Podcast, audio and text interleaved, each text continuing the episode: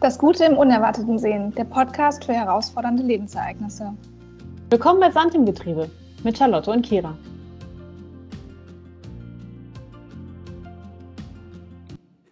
So, willkommen zu einer neuen Folge zu, von Sand im Getriebe mit äh, Charlotte und mir. Und wir haben heute einen Gast, die wundervolle Katrin Lange die sich natürlich auch gleich ganz kurz vorstellen wird. Katrin, wir sind sehr, sehr froh, dass du dabei bist. Und, ja, hallo ähm, Katrin, toll, dass du da bist. Hallo ihr beiden, ich habe mich sehr über eure Einladung gefreut. Und äh, wir sind dieses Mal auch wieder über Deutschland verteilt. Charlotte sitzt in Berlin, äh, ich sitze in München und äh, Katrin sitzt in Düsseldorf. Also von daher, wir haben so das perfekte Dreieck gefunden und versuchen alle Bereiche Deutschlands abzudenken. Und äh, genau, Katrin ist bei uns ähm, im Podcast, weil sie unter anderem ein sehr, sehr, sehr spannendes Buch geschrieben hat, worüber wir jetzt auch gleich noch mal mehr erfahren werden, über eine sehr, sehr prägende Zeit in ihrem Leben, äh, die auch gar nicht so lange her ist. Und da, da gibt es auch sicherlich gleich auch mal ein paar Zeit, äh, Zeithorizonte, über die wir sprechen werden. Ähm, Charlotte und ich hatten ja das Buch schon vorab, haben es gelesen, was wirklich auf der einen Seite sehr spannend, aber auch berührend war und äh, sind deswegen sehr, sehr happy, auch noch mal mehr darüber zu erfahren. Und äh, genau, an der Stelle, Katrin, vielen Dank, dass du da bist. Willkommen im Podcast und äh, genau, vielleicht einfach eine kleine Intro deinerseits. Ja, ganz, ganz lieben Dank. Ganz lieben Dank für die Einladung. Ähm, ja, ich bin äh, Katrin, ich bin 44 Jahre alt, lebe in Düsseldorf, das hast du ja schon gesagt. Ich bin äh, seit Mai verheiratet.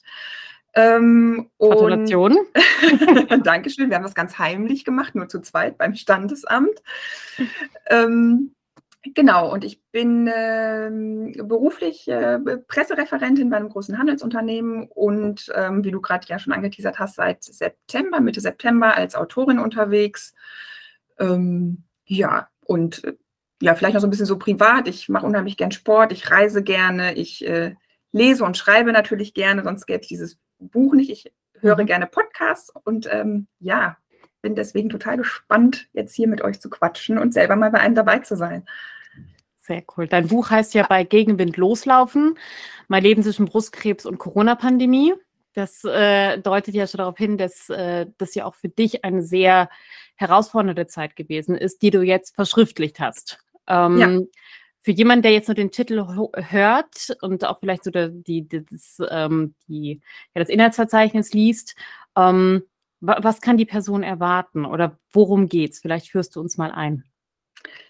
Also vielleicht fange ich kurz äh, da an, wie das Buch überhaupt entstanden mhm. ist. Ähm, also es war, es, es, war jetzt nicht so, dass ich ähm, erkrankt war. Also ich bin Mitte 2020, habe ich die Diagnose bek bekommen. Das war ja relativ, sagen wir noch, also Anfang der Corona-Pandemie.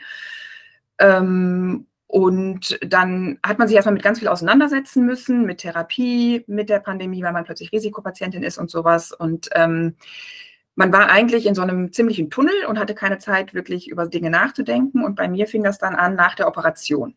Mhm. Und da habe ich zur eigenen Verarbeitung angefangen zu schreiben, ähm, um selber, glaube ich, erstmal zu verstehen, was mir da gerade ähm, passiert ist, also was mich da gerade aus meinem normalen Leben katapultiert hat ähm, oder wie ihr so schön ne, mit eurem Podcast sagt, was hat, was hat da Sand in mein Getriebe ähm, ähm, gestreut.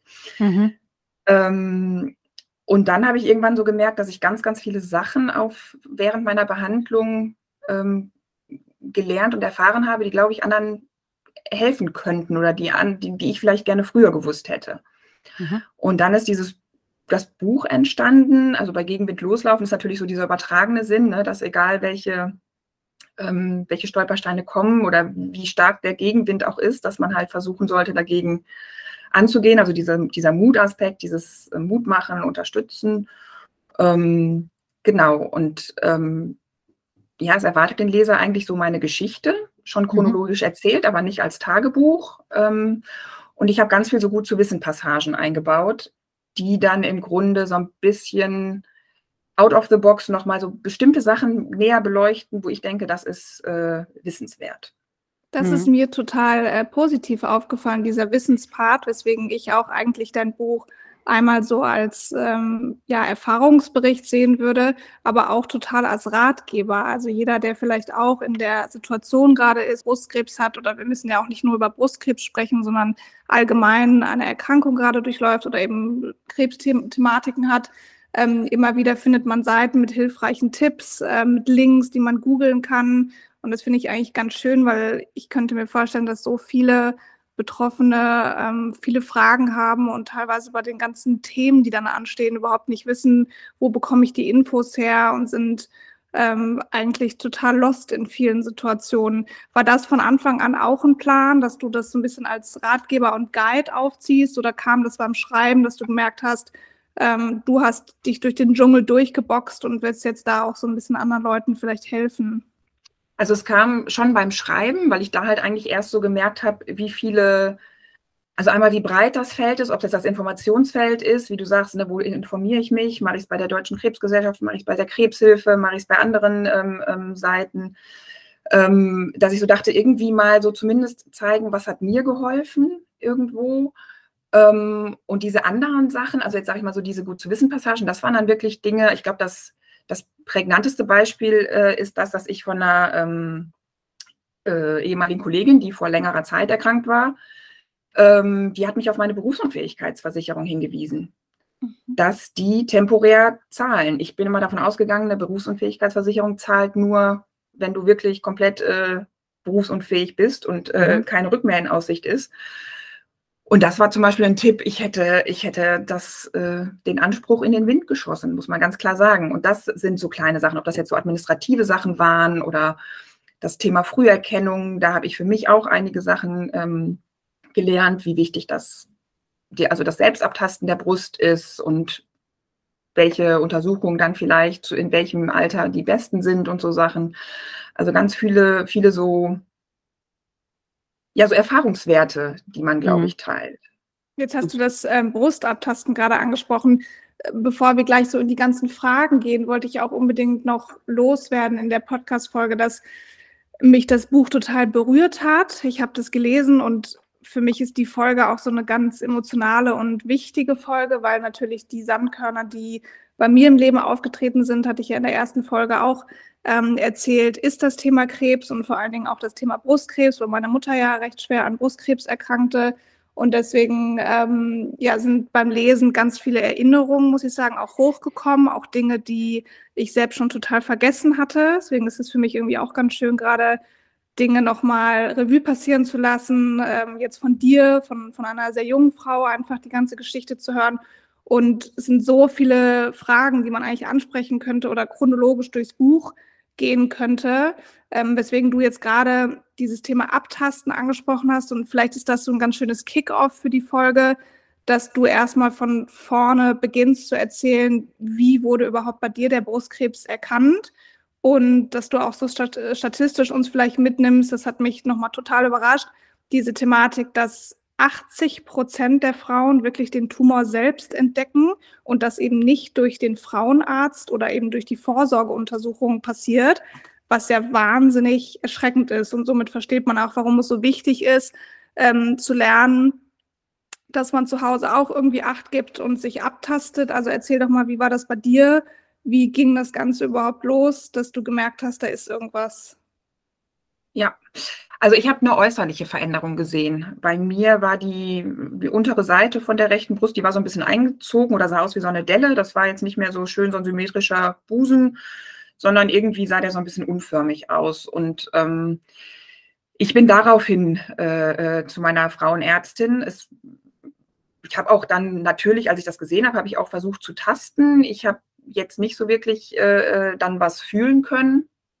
Ähm, bei mir wurde aber auch immer von einer Fläche gesprochen und nicht von einem Knoten. Also ich glaube, da gibt es auch unterschiedliche Ausprägungen.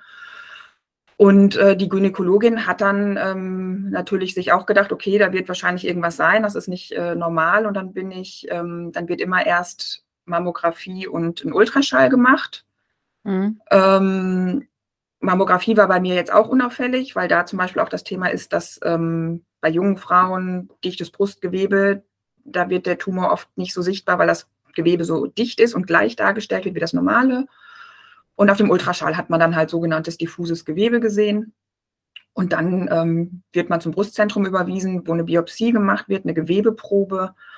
Und da stellt sich dann im Grunde heraus, ist es ein bösartiger Tumor und auch welcher Art, weil da gibt es natürlich auch bei Brustkrebs tausend Varianten.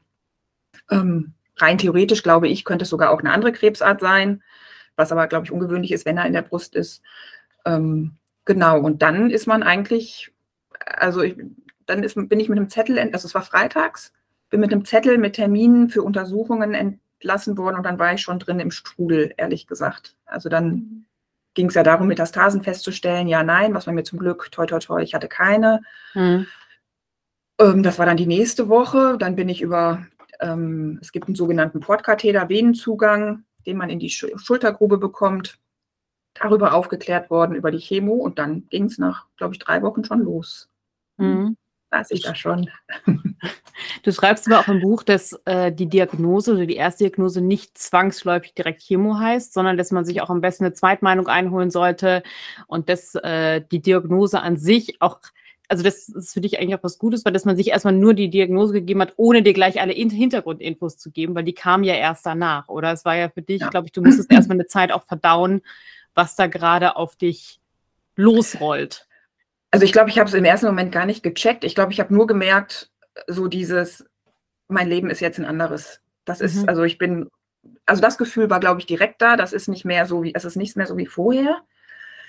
Ähm, aber ja, und das Gespräch ist auch nicht lang. Also ich habe nur gesagt gekriegt, ich habe, also ne, Sie haben einen Tumor und dann habe ich nur gefragt, brauche ich eine Chemo, kann ich geheilt werden? Hieß dann beides mal ja und dann ging es ja schon irgendwie wieder raus. Hm. Ähm, ja, und also ich würde auch immer, wenn man unsicher ist oder wenn man irgendwie so denkt, hm, der Arzt ist nicht meins oder wenn es auch, es gibt ja auch Krebsarten oder die verschiedene Behandlungsmöglichkeiten eröffnen dann würde ich immer sagen, Zweitmeinung einholen oder auch die Krankenversicherung zu Rate ziehen, wo man noch hingehen kann oder so. Ich hatte das Glück, dass es bei mir eindeutig war.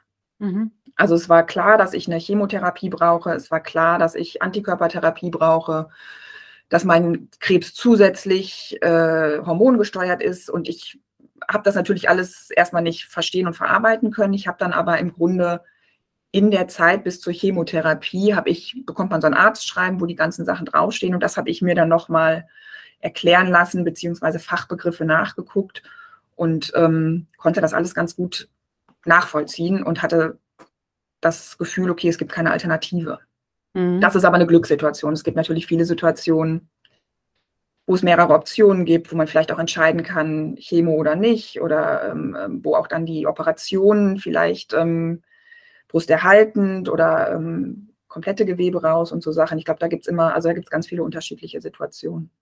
Also mhm. der Fahrplan war dann nach Diagnose recht schnell klar, dass die Ärzte gesagt haben, das ist jetzt quasi die Behandlung, die wir vorschlagen würden, die wir angehen. Man startet mit der Chemo. Ich hatte es so auch bei dir verstanden, man macht erst die Chemo in der Hoffnung, dass quasi das zu operierende Gewebe später dann verkleinert wird. Ne? Das ist doch, glaube ich, die Logik. Genau, das Aber ist zum Mutter nämlich genauso, dass man gesagt hat, erst versucht man zu reduzieren und dann möglichst brusterhalten zu operieren, dass du nicht sofort irgendwie die ganze Brust abnehmen musst. Genau, das ist zum Beispiel auch eine Sache, die wusste ich nicht. Ich kannte Chemotherapie immer nur im Nachgang. Mhm. Und ich zum Beispiel fand das, ähm, hört sich jetzt ein bisschen doof an, aber ich fand die Chemotherapie vorab viel motivierender und viel, ähm, wie sagt man das? Ich habe es ich halt besser verstehen können, weil man gesehen hat, dass man, also man macht dann zwischendurch nach der zweiten und vierten und so, macht man nochmal einen Ultraschall und guckt, ob sich der Tumor verkleinert hat. Und das war natürlich viel motivierender zu sehen, dass das passiert ist.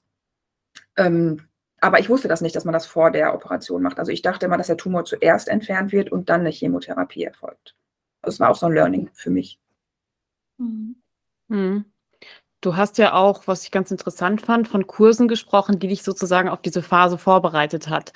Zum Beispiel ähm, was passiert mit meinen Haaren? Äh, und das sind ja auch so alles so Tipps, die du, die du in dem Buch mitgibst. Und jemals als, wo ich ja noch gar keine Berührungspunkte damit habe, fand das zum Beispiel super, super hilfreich, dass es von der Krankenkasse dann ja auch Informationen oder auch zusätzlichen Support gab. Das heißt, man wird nicht nur rein mit der Diagnose und der Info, es gibt jetzt eine Chemotherapie allein gelassen, sondern es kamen dann auch noch zusätzliche Supportmöglichkeiten, die hinzugekommen sind, wenn ich das richtig verstanden habe.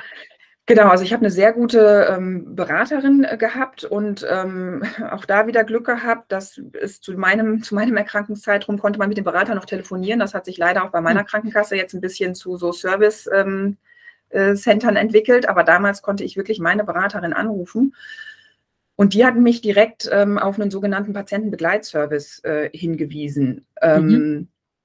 Kannte ich vorher auch nicht, ähm, ist normalerweise außerhalb von Corona-Zeiten sogar so, dass die Menschen ähm, zu Terminen begleiten. Also da geht es dann oft vielleicht auch um Menschen mit Migrationshintergrund oder ältere Menschen oder so, die dann Unterstützung brauchen. Ähm, aber für mich war das eine ähm, gute Informationsquelle und ich hatte jetzt auch nicht das Gefühl, auch wenn sie von der Krankenversicherung war, dass sie jetzt irgendwie da mir dann irgendwas vorgegaukelt haben im Sinne der Versicherung. Also da ging es, ich, ich habe bei meinem Krankengeld gab es ein paar offene Fragen, die ich ansprechen konnte. Ähm, die, die haben mir dann auch nochmal Internetadressen gesagt und solche Sachen. Die haben mir auch beim ähm, ja, Thema Perücke oder sowas, dass man darauf Anspruch hat, dass man gewissen, gewisses Geld dazu kriegt. Also ich habe sie nicht kontinuierlich gebraucht, aber immer wenn dann mal irgendwie Fragen waren, wusste ich, ich kann eine Mail schreiben und dann kam auch postwendend der, der Rückruf. Und das war schon irgendwie eine Sicherheit, dass man da Anlaufstellen hat. Und auch meine Beraterin, die hat sich eigentlich auch mal sehr, sehr schnell zurückgemeldet. Und ich finde, da muss man, sollte man auch, also es läuft bestimmt nicht immer so ideal, aber man sollte es versuchen. Ich bin sehr transparent mhm. mit denen umgegangen, auch mit Krankschreibung. Die hat mich auch gefragt, wie es mir geht. Und ich habe nicht das Gefühl gehabt, ich darf jetzt nicht sagen, dass es mir gerade ganz gut geht. Irgendwie, ich bin in der zweiten ähm, Pausenwoche von der Chemo und im Moment kann ich sogar schön spazieren gehen und so, das habe ich gesagt. Ne? Also ich habe jetzt nicht irgendwie das Gefühl gehabt, ich müsste so tun, äh, ich, mir geht es ganz, ganz schlecht. Und das fand ich eigentlich schön. Also das würde ich immer versuchen, einen transparenten Umgang ähm, zu schaffen. Du hattest ja auch noch den weiteren Supportfaktor Psychoonkologie. Also du hast eine Psychoonkologin gefunden. Finde ich super wichtig, dass wir das ansprechen, weil auch mir dieses Thema nicht bewusst war. Also soweit ich jetzt weiß oder mich erinnere, hatte meine Mutter damals äh, davon jetzt nicht gesprochen. Soweit ich weiß, da niemanden aufgesucht. Auch das musste ja jemand sagen. Also im Krankenhaus, ne, du hast vorher von der Psychoonkologie wahrscheinlich auch noch nicht gehört ähm, ist das quasi wie eine psychologische Beratung mit Fokus auf die Krebserkrankung, die dich während der Behandlung begleitet. Kann man das so verstehen? Und wenn ja, hast du das von Anfang an quasi bekommen? Also erzähl doch mal, wie, ähm, wie ist das abgelaufen? Was ist das eigentlich? Ja, also ich ähm, habe das relativ schnell, ich, da muss ich ganz ehrlich sagen, ich weiß nicht mehr genau, wie ich es äh, rausgefunden habe oder ob es mir jemand gesagt hat. Aber dadurch, dass ich, ähm, ich habe vor mehreren Jahren schon mal ähm, eine psychologische Hilfe in Anspruch genommen und wusste, wie hilfreich das einfach ist, mit einem außenstehenden Menschen äh, zu reden und dass es oft halt, sage ich mal, in der Familie oder im Freundeskreis einfach auch die Leute an ihre Grenzen kommen oder ich auch an meine Grenzen komme. Deswegen habe ich da wahrscheinlich selber relativ schnell recherchiert. Und es ist so, dass jeder Krebspatient Anspruch auf eine onkologische Unterstützung hat. Ähm, man kann auch mehrere ähm, Psychologen ausprobieren. Das sind aber ähm, nicht normale Psychologen, sondern die haben schon eine psychoonkologische Ausbildung. Andersherum hätte meine Psychoonkologin jetzt, wenn äh, mich nicht bei einem Burnout oder sowas beraten können oder sowas. Also die sind dann schon ähm, spezialisiert. Und ich habe sie relativ früh gefunden. Ich glaube, ich habe, also Juli, Juli bin ich erkrankt, im Oktober habe ich, glaube ich, schon angefangen. Und ähm, die hat mir ganz viele Dinge gespiegelt, auch gerade das, ähm, ich weiß nicht, ob du dich da vielleicht auch an manchen Stellen wiedergefunden hast, Charlotte, so dieses als Angehörige ähm, ähm, oder auch, also, äh, oder auch Kira, ne, irgendwie, wenn, wenn Freunde irgendwie was Schlimmes haben ähm, oder Familie, ähm, dann ist man ja manchmal verletzt als Betroffener oder sowas durch irgendwas. Und sie hat mir oft dann zum Beispiel die, die Rolle der Angehörigen gespiegelt oder der Freunde, die dann irgendwelche komischen Sachen gesagt haben. Oder auch, ähm, ich habe eine sehr ängstliche äh, Mama, die sich immer Sorgen macht und ähm, die ich mit der Diagnose auch sehr geschockt habe, weil die von den Untersuchungen und von den Gedanken nichts wussten.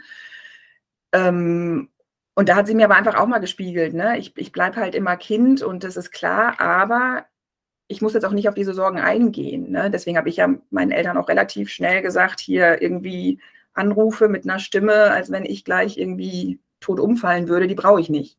Mhm. Und so Sachen fand ich gut. Sie hat mir auch manchmal noch medizinische Hintergründe dann nochmal erklärt. Also sie ist jetzt natürlich nicht die Onkologin oder die, die, die Brustchirurgin, aber sie konnte ja trotzdem viele Dinge mir dann nochmal beleuchten oder erklären, wenn ich vielleicht nicht alles verstanden habe. Und das war dann wöchentlich, glaube ich, war ich da. Oder man haben war, ja, ich glaube, wöchentlich und ähm, es war immer so eine sichere Anlaufstelle, wo ich wusste, da kann ich nochmal nachfragen, wenn irgendwie was ist. Und da kann ich auch einfach nochmal mich fallen lassen, ähm, wenn ich es vielleicht gerade brauche.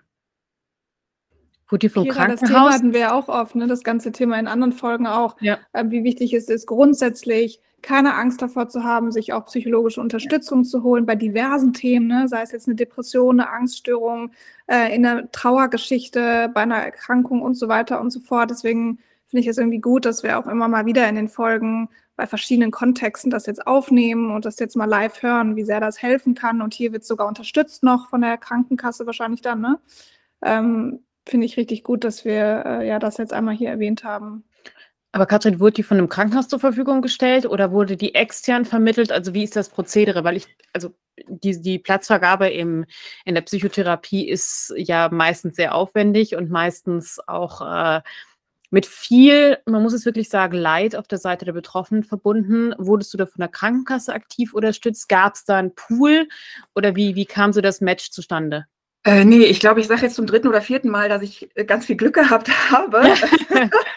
okay. Aber es ist tatsächlich so. Also ich glaube, also in den Kliniken gibt es schon auch ähm, Psychoonkologen. Das mhm. Angebot war halt wieder zu Corona-Zeiten einfach ähm, schwieriger und weniger. Mhm. Und ich glaube sogar normalerweise, also man ist ja in der onkologischen Tagesklinik, hat man ja so Räume, wo man mit ganz verschiedenen Patienten sitzt, die ähm, ihre Chemotherapien oder Bluttransfusionen oder sonst was bekommen. Und da kommt, wenn nicht, wenn kein Corona ist, glaube ich, wären da sogar Psychologen mal runtergekommen und vorbeigekommen und so Sachen. Also das habe ich auch von anderen Patienten gehört, Entschuldigung, die das früher hatten oder so.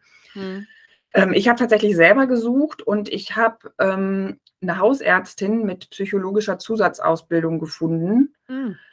Direkt bei mir um die Ecke und die hatte halt Platz, weil sie ne, wahrscheinlich jetzt nicht so die erste Anlaufstelle ist, äh, äh, äh die man sucht.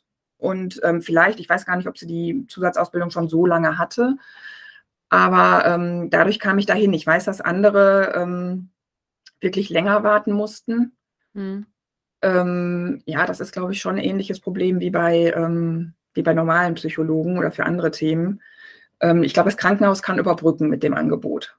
Okay. Also da sollte man sich auf jeden Fall schlau machen und fragen, was das Krankenhaus alles anbietet. Also ich glaube, auch viele Krankenhäuser bieten dann Austausch zu Ernährung an. Oder ich glaube auch, dass es teilweise so ähm, Sportkurse gibt in gewissen ähm, Krankenhäusern. Das war aber alles zu meiner Zeit nicht, nicht da. Also selbst an die Selbsthilfegruppen ist man ja nicht dran gekommen, die teilweise auch angesiedelt sind an den Krankenhäusern.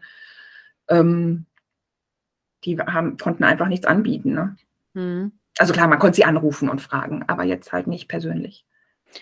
Was ich bei deinem Buch so interessant finde, und du hast gerade das Wort Sport erwähnt, ähm, dass es auf einem kompletter Marathonbasis sozusagen beruft. Und äh, als ich, als ich angefangen habe, ist mir das erste Mal aufgefallen, wie das Inhaltsverzeichnis gestaltet ist. Das fand ich sehr interessant und ähm, aber auch super illustriert, weil ich mich dann auch dabei ertappt habe, so, okay, welche Station ist jetzt die nächste, welche ist die nächste? Und das war so ein Leitfaden, der sich durchgezogen hat. Ähm, und für dich, und das hast du ja auch selbst gesagt, das eine Kapitel war für dich das Allerschwierigste, wo es halt wirklich um das aktive Prozedere der Chemotherapie ging, wo es darum ging, ähm, wie verändere ich mich? Ähm, und ich weiß jetzt gerade nicht unbedingt den Kilometer, aber das ist ja, das kennt man jeder, der Sport macht und sehr aktiv ist ähm, und auch gerne mal einen Halbmarathon, Marathon gelaufen hat. Ich, äh, den Halbmarathon kann ich mir Gott sei Dank zuschreiben. Der weiß, wie, cool. schmer wie schmerzhaft es sein kann. Ähm, und äh, wie man versucht, dieses Ende zu sehen. Und jetzt gibt es halt diesen Teil bei dir, der ja das in dem Jahr ist super viel passiert. Das sagst du ja auch am Ende. Was ist eigentlich passiert? Was hat mich geprägt? Und diese, diese Phase, was war so das, wo du gesagt hast, das hat mich durchgebracht, weil im Marathon oder Halbmarathon will man ja auch nicht abbrechen. Man will durchziehen, man will das Ende haben. Ähm, ja. Und da ist ja so viel passiert.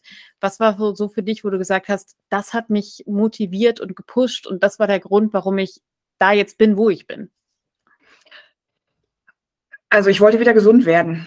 Mhm. Das war, ne, also als mir gesagt wurde, okay, ich kann, ich kann gesund werden, ich kann geheilt werden, da habe ich gedacht, okay, dann tue ich alles, äh, tue ich alles dafür. Dann habe ich natürlich super Unterstützung durch die Familie gehabt. Ähm, mein Mann, der war auf Kurzarbeit null, äh, der konnte mich im Grunde komplett unterstützen. Ich habe jetzt keine Pflege gebraucht, aber der hat dann Einkäufe, Essen, Kochen, also was gemacht. Und ich glaube, dass auch diese Also deswegen ja auch so ein bisschen so diese, diese Einteilung in die Kapitel oder in so Phasen vom Marathon, dass die Therapie hat, hat so zwischendurch so, hat Ziele.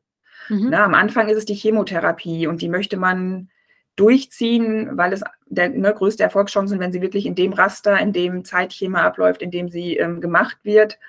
Ähm, dann hat man irgendwie drei, vier Wochen bis zur Operation. Da war bei mir dann das Thema, ich will gesund bleiben und so Sachen. Ähm, dann nach der Operation, da ist dann so eine Lücke, weil man dann mhm. irgendwie auf die Bestrahlung warten muss. Die Bestrahlung hat aber auch wieder dann diese fünf Wochen. Also man wusste immer irgendwie, man hat ein Ziel und es hat auch ein Ende. Mhm. Und ähm, bei der Chemo kam halt noch hinzu, wenn man dann den Erfolg sieht und äh, deine Ärztin äh, mega happy ist, dass der Tumor doch weiter zurückgegangen ist, als, glaube ich, alle erwartet haben, auch wenn er nicht ganz weg war, ähm, dann weiß man, wofür man es getan hat. Ne? Mhm. Also, aber ähm, ich glaube, dieses, dass das so Etappen hat und äh, klar, Familie, Freunde. Ich habe ganz viele, das ist das Schöne gewesen an der Corona-Pandemie. Ich glaube nicht, dass das äh, zu anderen Zeiten so gewesen, gewesen wäre. Ich habe wahnsinnig viele Blumensträuße geschickt bekommen, Päckchen. Ähm, mir haben Freundinnen zu jedem Chemotag versucht, ein Päckchen zu schicken, ähm, so dass ich schon, ich habe schon darauf gewartet. Also ich habe darauf gewartet, dass mhm. dieses Päckchen kommt und ich habe mich ein wenig auf diesen Chemotag gefreut. Das hört sich total paradox an, aber. Ähm, Den Teil fand ich auch schön in dem Buch, wo du mhm, geschrieben hast, dass ja. du immer genau oder dass dein Mann dann wusste, wann der Postbote kommt, dass auch auf jeden Fall das Paket angenommen wird, dass wenn mhm. du dann von der Chemo-Session nach Hause kamst, du hast es ja jetzt nicht vorher schon mitgenommen oder so oder währenddessen ausgepackt, sondern dich gefreut, ne, wenn du dann fertig warst mit deiner ähm, Chemo zu Hause, das Paket von den Freundinnen zu bekommen, sowas ist halt richtig cool, ne, wenn man so ein soziales Netz hat, was einen da ja. auch auffängt. Ja, und das ist auch schön. einfach, es ist auch einfach Wahnsinn, finde ich, wie, also das habe ich noch nie so bewusst wahrgenommen und ich glaube auch oder hoffe auch, dass ich mein Verhalten, wenn andere Menschen oder Freunde, Familie mal in so einer Situation sind, wie viele Kleinigkeiten einen einfach freuen. Oder auch, ähm, ich glaube, dass ich das auch geschrieben habe, aber so dieses, wenn sich jemand wirklich für dich interessiert, dann ist es egal, in Anführungsstrichen, ob es deine Mama, deine Freundin oder der Friseur ist. Oder bei mir war es der Zahnarzt, der mich wirklich, ich meine, er hatte jetzt selber einen Fall in der Familie, aber ähm, es hat mich total gerührt, wie er mich gefragt hat, äh, wie es mir geht und was los ist. Und ähm, ja, also was tut unheimlich gut an in der Zeit. Und das sind äh, die kleinen und die großen Dinge irgendwie, die dann helfen und einen bei Laune halten irgendwo. Du hm. sprichst da aber ein Thema an, was ähm, ich mir auch nochmal in der Vorbereitung so notiert hatte als ganz großes Thema, wo ich unbedingt äh, mit dir drüber sprechen wollte, dieses ganze Thema ja, Unterstützung vom Freundes- und Bekanntenkreis. Jetzt hast du gerade gesagt, in der Akutphase während der Therapie ähm, waren natürlich alle da und haben mit Geschenken oder Anrufen etc. sich gekümmert, ähm, weil das auch etwas ist, wo ich mit meiner Mutter nochmal drüber gesprochen hatte. Wie ist es dann gegen Ende der Behandlung oder nach der OP? Weil das hast du ja auch angesprochen leider ist ja das Leben so, dass alle irgendwie auch dann selber sich irgendwann auf ihr Leben wieder fokussieren müssen und man denkt so, okay, jetzt ist ja die Operation vorbei, jetzt hat es jetzt ja überstanden und jetzt kann es ja vielleicht auch weniger werden mit dem, mit dem Nachfragen, wie es dir geht. Aber da hast du geschrieben, eigentlich fing ja dann die Zeit an, wo du am meisten Unterstützung gebraucht hättest, weil man dann vielleicht in dieses Loch fällt und sich fragt, wie geht es denn jetzt weiter? Was ist, wenn das zurückkommt? Ähm, danach gab es ja immer noch Tabletten, die du nehmen musst und die Infusionen und so weiter. Lass uns darüber mal so ein bisschen sprechen. Also, ähm, ja, wie, wie, hast du das empfunden? Wurde es wirklich weniger? Wie bist du damit umgegangen? Ja, also vom Gefühl her wurde es weniger. Also, weil ich für, für alle würde ich jetzt sagen, ich, ich weiß nicht, ob ihr andere Erfahrungen hat, aber jeder, der das Wort Chemo hört, der hat erstmal, also egal ob betroffen oder nicht, der hat Panik in den Augen und denkt, das ist der größte Horror von allem mhm. irgendwo. Ähm, und ja, es ist blöd und muss man nicht haben, aber man kommt, man kann durchkommen. Also ne, ich habe ich hab sie ja relativ gut ähm, ähm, verkraftet. Und ich habe da halt einfach, glaube ich, meiner Psyche keine Zeit gelassen oder meine Psyche hatte gar keine Zeit, irgendwie mal drüber nachzudenken. Und ich habe halt so diese, ja, dieses Verstehen, diese Traurigkeit dann auch ein bisschen über das Ganze, die Ängste, also dass man, dass halt die Psyche sich meldet, das kam bei mir dann halt nach der Operation, weil da Zeit war und weil ich dann auch das Gefühl hatte, hm, irgendwie ruft jetzt keiner mehr an oder mhm. Jetzt kamen dann halt auch keine Päckchen mehr, was ja in Ordnung ist. Ne? Ich meine, das war eh schon, ähm, ähm, ähm, es war alles to toll vorher. Aber ähm, das hatte ich halt auch dann mal mit der Psychologin gespiegelt. Es, bei der Chemo gab es halt wöchentlich Anlässe, mich, mich zu fragen, wie es mir geht. Ne? Oder vielleicht sogar für manche täglich, die immer wissen wollten, dass es bloß nicht schlechter wird oder so Sachen. Und nach der Operation habe ich, so wie glaube ich auch mein Umfeld, einfach gedacht, jetzt geht's bergauf. Und das war bei mir jetzt nicht so. Ich weiß nicht, wie das bei anderen ist. Ich war körperlich doch ziemlich angeschlagen einfach, also schlapp, jetzt nichts Dramatisches, aber einfach doch schlapp und konnte mich nicht so bewegen, wie ich wollte. Und es fühlt sich ja, der Körper fühlt sich halt insgesamt noch nicht wieder so an wie dein eigener Körper. Ähm und das habe ich tatsächlich, würde ich sagen, mit der Psychologin erarbeitet dass ich da dann nicht weiter abgerutscht bin oder in den Frust oder in eine Traurigkeit. Ähm, mein Mann hat natürlich auch so, so immer wieder gesagt, ne, naja, sie melden sich doch oder sie machen doch oder sie können ja auch nicht kommen. Also dieses spontane mhm. Vorbeikommen und sowas gab es ja auch alles nicht. Ähm, aber da war für mich zum Beispiel wichtig, das mit jemandem zu besprechen und spiegeln zu können, der dann einfach Außenstehender war. Und dann habe ich das auch hingekriegt von meiner inneren Einstellung her, dass ich so dachte, ja, es ist richtig und Charlotte, wie du gesagt hast, jeder hat sein Leben hm. und das geht auch weiter und das, glaube ich, werdet ihr bei euren ähm, Sandkörnern auch erlebt haben. Ne? Irgendwann ist es nicht mehr so Thema. Auch jetzt, ähm, ja, ich bin krebsfrei und ja, ich habe das alles gut überstanden, aber ich habe so meine Problemchen im Alltag. Aber einmal möchte ich jetzt nicht jeden Tag sagen, na ja, jetzt ich nehme mir noch die Antihormontherapie und deswegen habe ich das und das. Also auch ich möchte ja nicht alles immer noch darauf beziehen und von außen merkt das keiner mehr. Ne? Also mhm. von außen bin ich für die Menschen gesund. Mhm. Also das ist immer so eine Gratwanderung, glaube ich, für einen selber und auch für das Außen. Wir haben ja bei dem Ganzen noch die, den zweiten Faktor, den wir jetzt ein bisschen vernachlässigt haben, Corona-Pandemie. Ähm, das heißt, du hast ja nicht nur die eine Diagnose plus die Chemotherapie, also den einen Pfad beschritten, sondern gleichzeitig auch eine Situation, das hören wir raus, äh, dass du ja auch ein, ein, starkes Umfeld, Familie hast, die dir auch viel bedeuten, kleine Kinder im Umfeld, die man auch sicherlich gerne gesehen hätte, wo man dann sagen musste, hm, die Kindergartenkeime helfen mir jetzt nicht gerade wirklich. Ähm, und das fand ich als Perspektive mal ganz, ganz wichtig, auch als Reminder, wo du wirklich gesagt hast, so das Unwort für dich oder das Hasswort war Impfen. Ähm, weil ja viele, und ich, ich, erinnere mich damals an die Zeit noch, als in Düsseldorf dann irgendwann die Warteliste eröffnet worden ist für Risikopatienten. Bis dahin war aber ja ein riesiger Gap. Und das, ähm, das war ja für dich auch eine, eine Zeit der Unsicherheit, wo du, wo du ja sicherlich auch als feste Säule deinen Mann hattest, ähm, aber ja eigentlich immer noch so in diesem Pulk warst von, wo bin ich eigentlich gerade emotional, was passiert da gerade, mit welcher, mit welcher Sache bin ich konfrontiert. Gab es für dich da Anlaufpunkte oder ähm, wie, wie, wie war die Situation damals für dich? Weil ich fand es ein super Reminder, weil ich darüber nicht nachgedacht habe, weil ich dachte, es werden sich schon alle impfen und die mit der Risikogruppe 1 werden als erstes geimpft. Aber das ist oftmals gar nicht so gewesen und da sind ja dann nochmal andere Ängste mit verbunden. Ja, also für mich war Corona halt, sag ich mal, ne, das war so diese Variable, die man nicht einschätzen konnte. Ähm, mhm. Also ich glaube, ich hätte als gesunder Mensch nie darüber nachgedacht, ob mich die Infektion irgendwie ähm, umbringen könnte. Weil während der Chemotherapie habe ich so gedacht, keine Ahnung, äh, was dann so eine Infektion mit einem macht. Ähm, ja, also einmal war das halt dann immer irgendwie nachdenken, wen treffe ich, ne? welches mhm. Risiko gehe ich ein, ähm, was mache ich, äh, selbst bei, bei, bei Familie. Ich meine, da ging es dann ums Gegenseitige. Ich musste mich immer der Gefahr in den Krankenhäusern aussetzen. Also ich bin ja dann auch eine Gefahr für meine Eltern, die beide ähm, Anfang und Mitte 70 sind.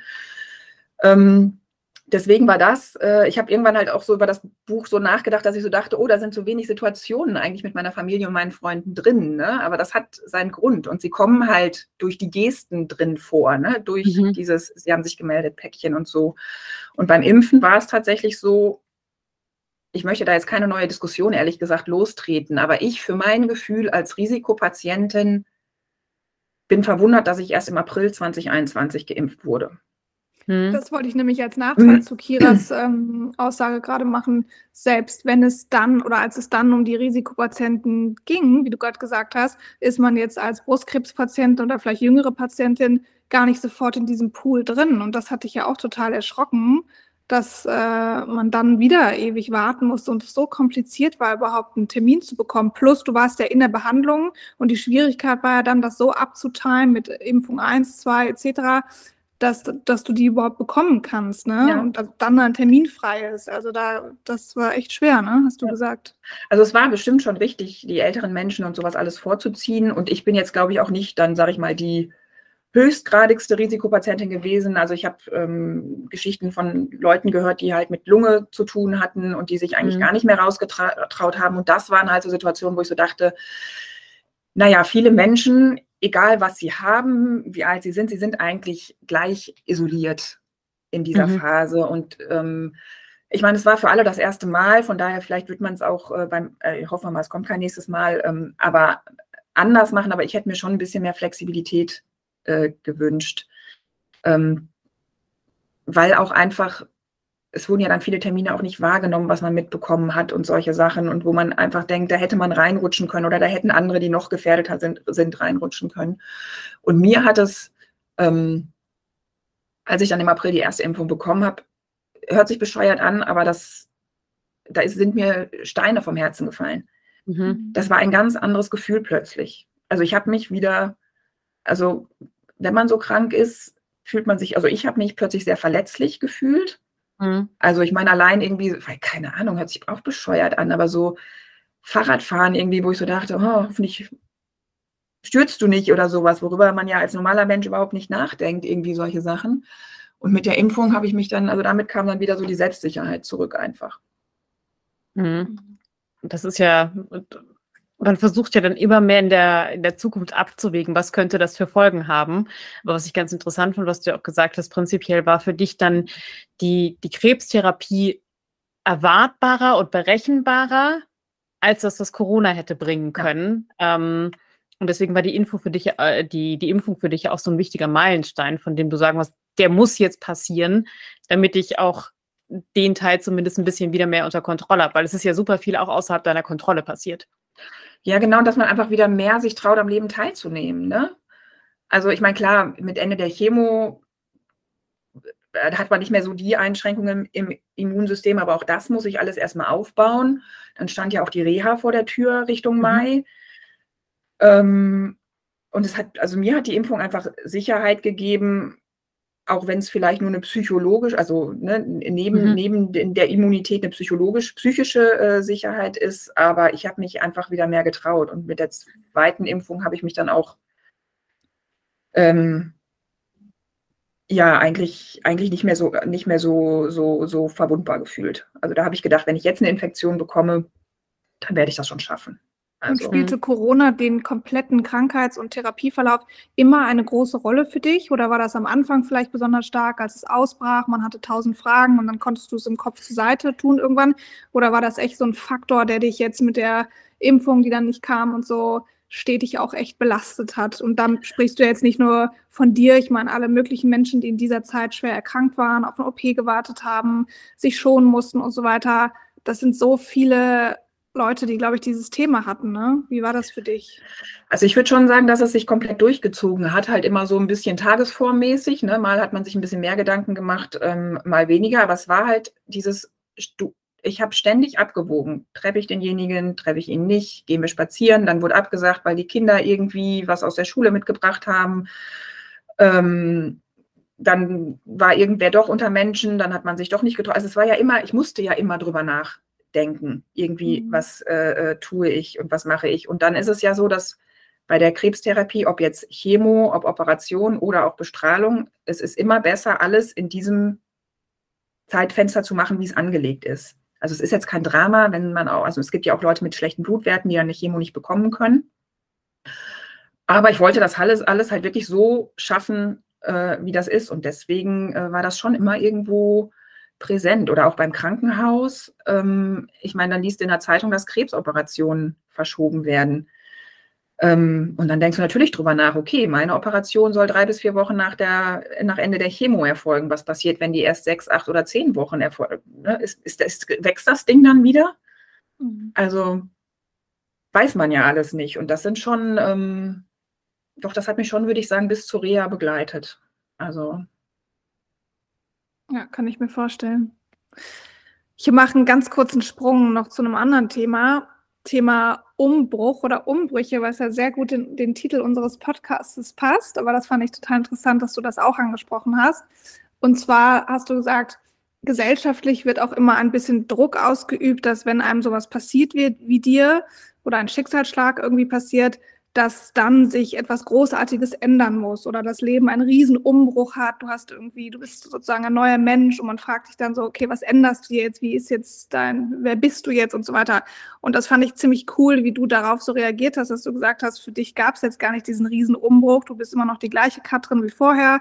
Du hast die gleichen Meinungen und Ansichten. Natürlich hast du ganz viel erlebt und ganz viele Umbrüche wahrgenommen in dieser Zeit und Dinge haben sich verändert aber im Großen und Ganzen bist du irgendwie der gleiche Mensch geworden und dein Ziel ist jetzt, dein Leben ähm, glücklich weiterzuführen.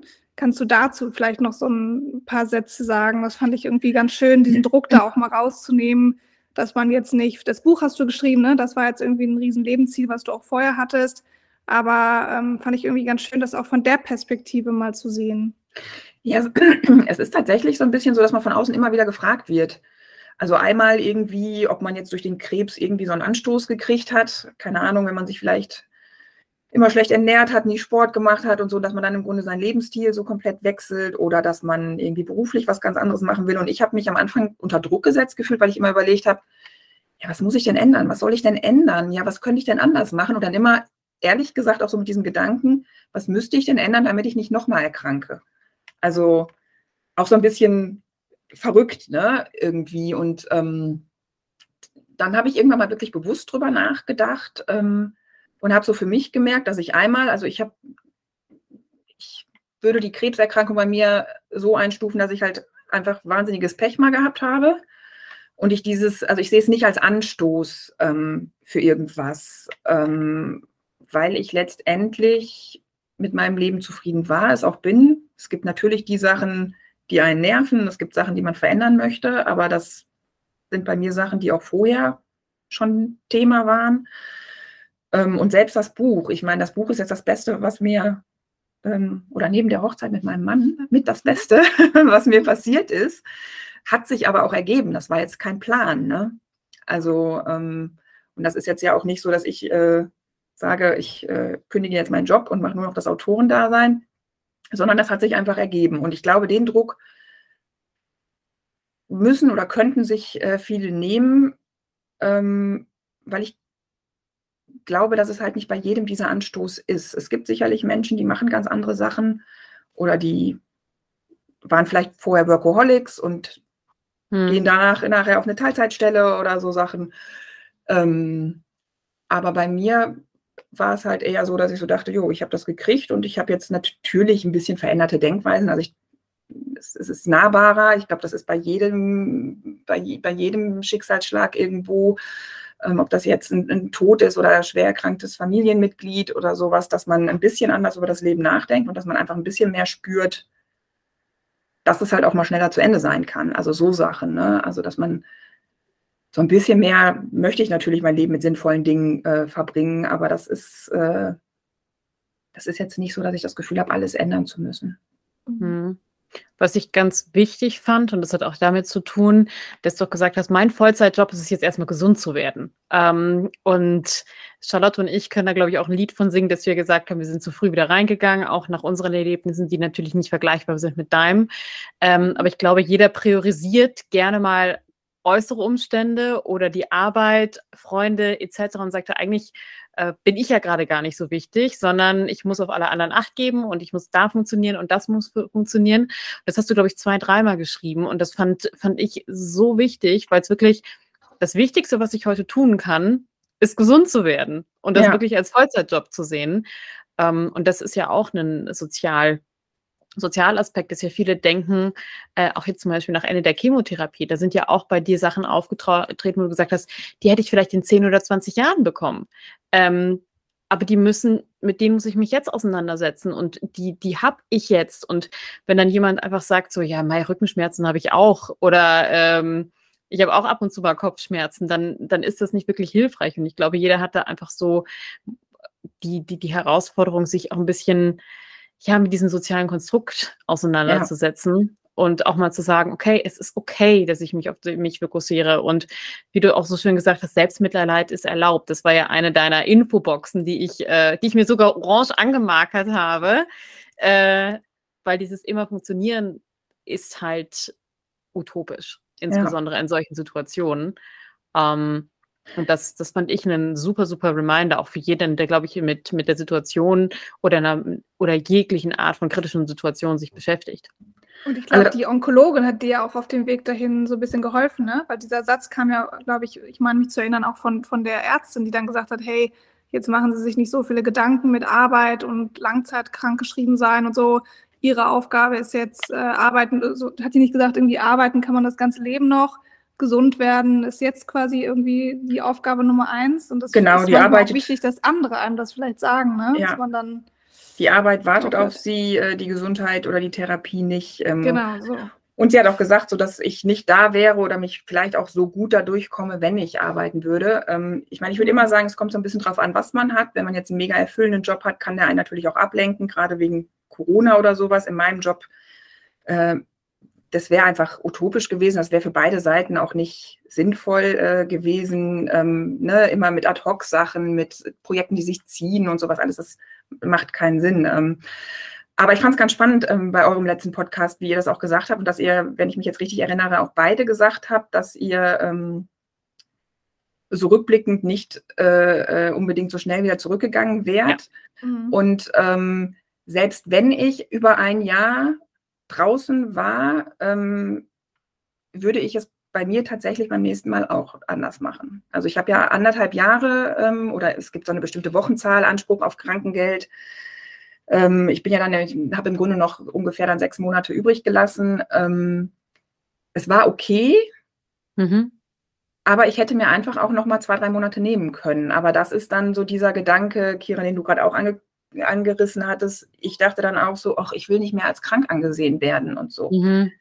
Ne? Oder ich möchte halt wieder irgendwie rein. Und ähm, rückblickend, aber so ein, zwei, drei Monate mehr vielleicht hätten mir vielleicht auch nochmal gut getan. Also da sollte man, glaube ich, das auch ausnutzen, was man. Was und man kann es nicht nachholen. Ne? Du hast das nämlich genau richtig in Erinnerung gehabt. Sowohl Kira war ja super schnell ähm, nach dem, was bei ihr in der Familie passiert ist im Job und bei mir genauso, nach so irgendwie ein, zwei Wochen nach der Beerdigung saß ich dann wieder im Büro und dann ist ja alles wie immer. Und jetzt, klar, hat man jetzt die ganzen Jahre genutzt, um das aufzuarbeiten und sich viel mit dem Thema ähm, Verlust und so zu beschäftigen. Aber genau diese akute Zeit, wo es einem ja dann irgendwie nicht gut geht und wo man in dieser Bubble ist, die ist ja eigentlich wichtig, sich äh, Zeit für sich zu nehmen. Und das, ja, ist irgendwie schade, ne? wenn man jetzt rückblickend sagt, so, okay, warum habe ich das versäumt? Ich hätte mir da viel mehr Zeit für mich und das, was da gerade passiert im Leben und die Emotionen und so, ähm, da, da, auch so ein bisschen drin zu verharren, auch wenn das dann traurig vielleicht manchmal ist, aber nicht so schnell wieder dieses Aufstehen weiter. Das macht man ja eh dann irgendwann wieder. Ich glaube, das ist so dieser Aspekt, ihr hattet ja mit der Franziska Gärtner auch schon äh, mentale mhm. Gesundheit dabei. Ich glaube, das ist immer so dieses, also das unterschätzen wir selber als Betroffene dann, egal in welcher Situation, was man erlebt hat, und aber auch die Außenstehenden, dass einfach die Psyche länger braucht als das Körperliche. Mhm. Und ich glaube, wenn man dann Sachen nicht sieht oder eine Krankheit nicht sieht oder so, dann ist es immer irgendwie, ob jetzt für einen selbst oder irgendwie so, so ein bisschen, ja, dann denkt man immer, es geht doch irgendwie. Mhm. Also ich glaube, die, die psychische Belastung oder dass die wirklich länger braucht, ähm, um dann wieder richtig auf dem Damm zu sein, das ist generell, glaube ich, für, für alle immer noch nicht das Aber beim Thema Arbeit fand ich auch wieder so erschreckend, dass jetzt ähm, du ja auch so ein bisschen gesagt hast am Anfang, hat es dich so ein bisschen irritiert, wenn man vielleicht, weiß ich nicht, in der Onkologie andere Frauen getroffen hat und die haben dann erzählt, so, ach, sie arbeiten jetzt noch während der Behandlung oder das tut ihnen irgendwie gut als Ablenkung. Man ist ja auch geschwächt in so einer Situation und angreifbar und natürlich vergleicht man sich automatisch, da können sich die wenigsten Menschen vor schützen, das haben wir vielleicht auch in sich, äh, in uns. Ähm, und das sich nochmal irgendwie in Erinnerung zu rufen, dass der Fokus auf sich selbst dann echt wichtig ist, dass man lernen muss, das zu tun, wonach du dich gerade in dem Moment fühlst und jeder hat seine eigene Geschichte, jeder Mensch ist anders, manchen tut es halt vielleicht gut, im Büro zu sitzen oder die haben einen Job, wo das jetzt weniger anstrengend ist und für deine individuelle Geschichte war es jetzt einfach gut zu sagen, ich mache einen Cut und fokussiere mich einfach darauf, gesund zu werden. Ne? Ja. Aber ich stelle es mir als Challenge vor, ähm, weil man doch wieder da so reinrutscht, dass man sich mit anderen Menschen vergleicht. Das ist ja so ein stetiges Training im Leben, ne? bei sämtlichen Themen wahrscheinlich. Ja, also da muss man sich immer klar machen, ne? jeder hat einen anderen Job, jeder hat ein anderes Verhältnis zu seinem Job. Und ich glaube, was für mich wichtig und auch gut war, ist, ich bin mit meinem Arbeitgeber im Kern mit meiner direkten, also mit meiner Vorgesetzten ähm, absolut transparent damit umgegangen. Also sie wusste ziemlich von Anfang an, was ich habe. Und damit war für beide Seiten klar, das wird dauern. Und ich glaube auch, wir haben beide gedacht, okay, also arbeiten oder sonst was bringt nichts. Und dadurch, dass ich das dann vom ersten Moment an auch ähm, gesagt habe und mich habe krank schreiben lassen, war das, glaube ich, dann auch eine klare Situation irgendwo. Und ich habe mich dann auch getraut, mein Leben so zu leben, wie ich es leben kann. Also ich bin rausgegangen, ich bin spazieren gegangen und so. Das ist ja dann auch noch so dieses, dass man so denkt, ich bin krankgeschrieben, ich darf mich nicht sehen lassen. Ist ja nicht so. Ich ja, muss weil raus. Kollegen wohnten auch, glaube ich, in der Straße oder in der Nähe so, wie bescheuert, oder? Guck mal, dann trifft einen irgendwie so eine Diagnose und jeder hat natürlich Verständnis dafür und man selber sollte das auch haben. Und trotzdem hattest du am Anfang diese Gedanken so, ja, wenn ich jetzt mal einen guten Tag habe und draußen vielleicht fröhlich spazieren gehe und mich sieht jetzt ein Kollege, dann wieder dieses Jahr, was denkt er denn dann? Jetzt ist sie krankgeschrieben, aber irgendwie könnte sie ja doch arbeiten.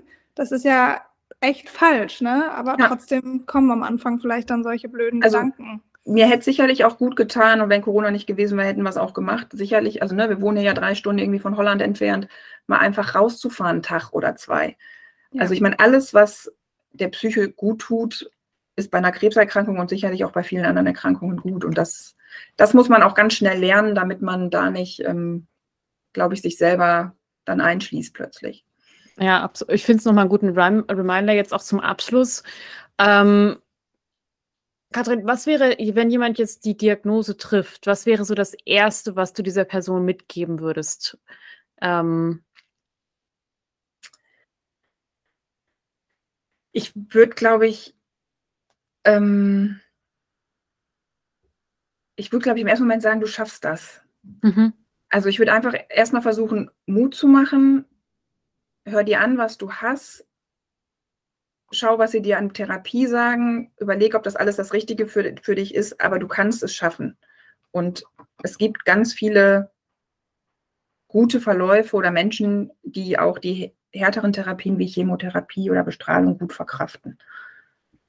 Super. Also ich, würde halt heute sagen, viele sehen Krebs noch als Todesurteil und das muss es nicht sein. Mhm. Also es gibt immer noch ganz viele schlimme Verläufe und todbringende Verläufe, aber es hat sich auch viel getan und ähm, es gibt auch viele positive. Also so die Glas, das Glas ist, ist da nicht ein Bild auch in dem Buch mit dem Glas, mhm. äh, das Glas ist halb voll. Das hat auch, ja. ist echt sowas, wo ich auch wieder, ich erwähne meine Mutter halt so oft in der Folge, die freut sich vielleicht, ich hoffe.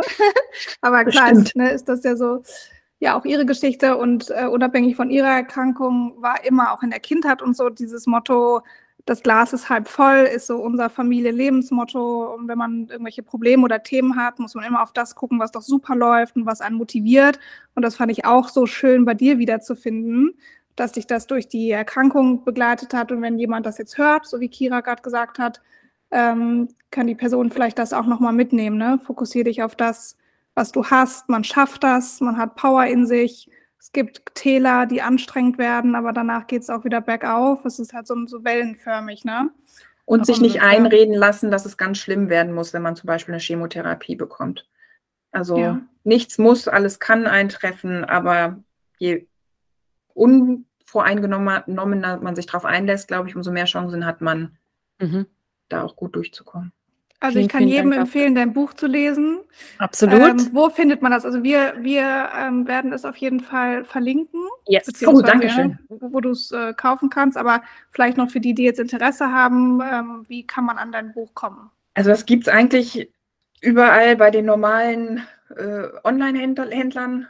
Mhm. Ähm, und auch bei dem, also ich habe es ja gemeinsam mit dem Verlag veröffentlicht, KLHE ähm, Verlag, klhe.de. Da gibt es das auch, aber sonst auch ähm, eigentlich überall, wo ihr normalerweise Bücher kauft. Und man kann es auch ganz normal im Buchgeschäft bestellen. Ähm, Top. Genau. Da muss man bestimmt Titel und Autor dann dabei haben, damit sie es finden. Das, das, das besorgen wir. Was ich auch noch verlinken werde, insbesondere äh, um noch mal eine Schleife zu schlagen zum äh, Anfang, dass 80 Prozent der Krebserkrankungen selbst erkannt werden durch Frauen oder Brustkrebserkrankungen. Es gibt auch eine Organisation, die heißt Discovering Hands. Die werden auch in Kooperation mit Frauenärzten angeboten. Dort sind sehbehinderte Frauen, ähm, die das Tasten übernehmen. Das wird zum Teil, kann man das also zum Teil übernehmen es Krankenkassen, je nachdem, zum Teil muss man es selbst tragen. Ähm, aber es ist eine tolle Organisation, auf die ich äh, aufmerksam geworden bin und äh, auch eine so super Möglichkeit, wenn man vielleicht noch nicht so erfahren ist ähm, oder sich, sich nicht sicher ist. Ähm, bei vielen Frauenärzten ist es mittlerweile eine Kooperation, werde ich auch verlinken, äh, so dass wir da zumindest schon mal auch einen Schritt machen können, um vielleicht auch nochmal da die, die Nachrichten zu teilen und ähm, Ressourcen, die zur Verfügung stellen.